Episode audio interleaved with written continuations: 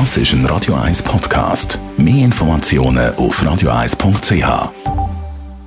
City, die Morgenkolumne auf Radio 1. Präsentiert vom Grand Casino Baden.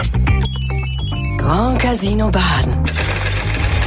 Baden im Glück. Morgen, Stefan. Hallo, guten Morgen miteinander. In Jackson Hole war Notenbanktreffen oder Thomas Jordan, unser Notenbankchef, ist da mit dabei gewesen und er hat sich geäußert. Er hat gesagt, höhere Inflationsraten würde bei uns weder verstanden noch akzeptiert.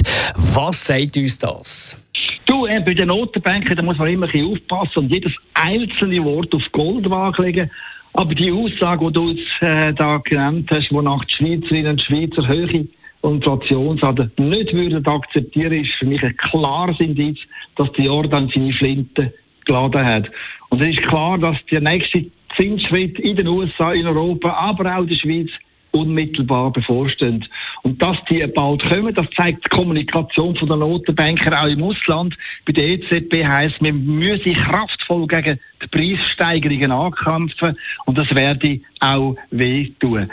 Dass es Handlungsbedarf gibt, und zwar hoch, das ist bei der Inflationsrate von 9% in den USA und in Europa mehr als verständlich. Und es könnte in meinen Augen ziemlich schnell gehen, denn am 8. September, also in 10 Tagen, wird die EZB über weitere Zinsschritt befinden. Und wenn die Europäer Zinsen anheben, dann wird der Thomas Jordan und seine SNB sofort auch bei uns am Zinsrad drehen. Und ja, der, der Joran hat gestern übrigens noch in Jackson Hole noch etwas anderes gesagt. Und er hat gesagt, dass jetzt Preise bei uns nicht nur bei Öl und Gas ansteigen, sondern auch bei weiteren Produktegruppen. Das heißt, wir stehen heute bei einer Inflation von 2,5 Prozent, aber die könnte locker auf 3, 4 Prozent aufsteigen. Und das wird der Jordan offenkundig mit allen Mitteln verhindern. Mit was rechnest du da? Wie hoch könnte es aufgehen bei uns?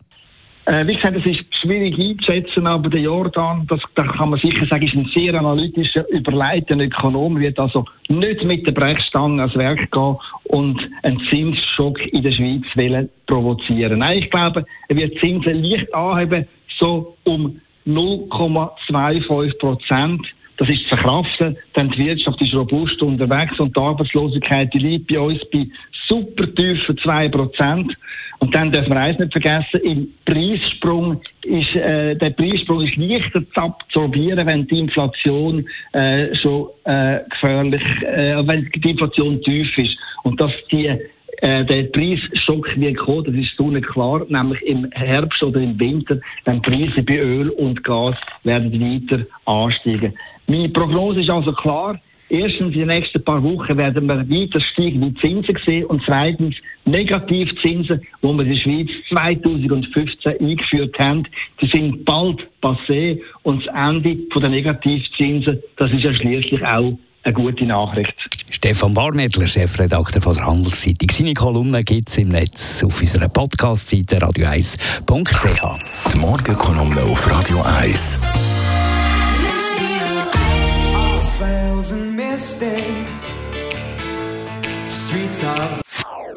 Das ist ein Radio 1 Podcast. Mehr Informationen auf radio1.ch.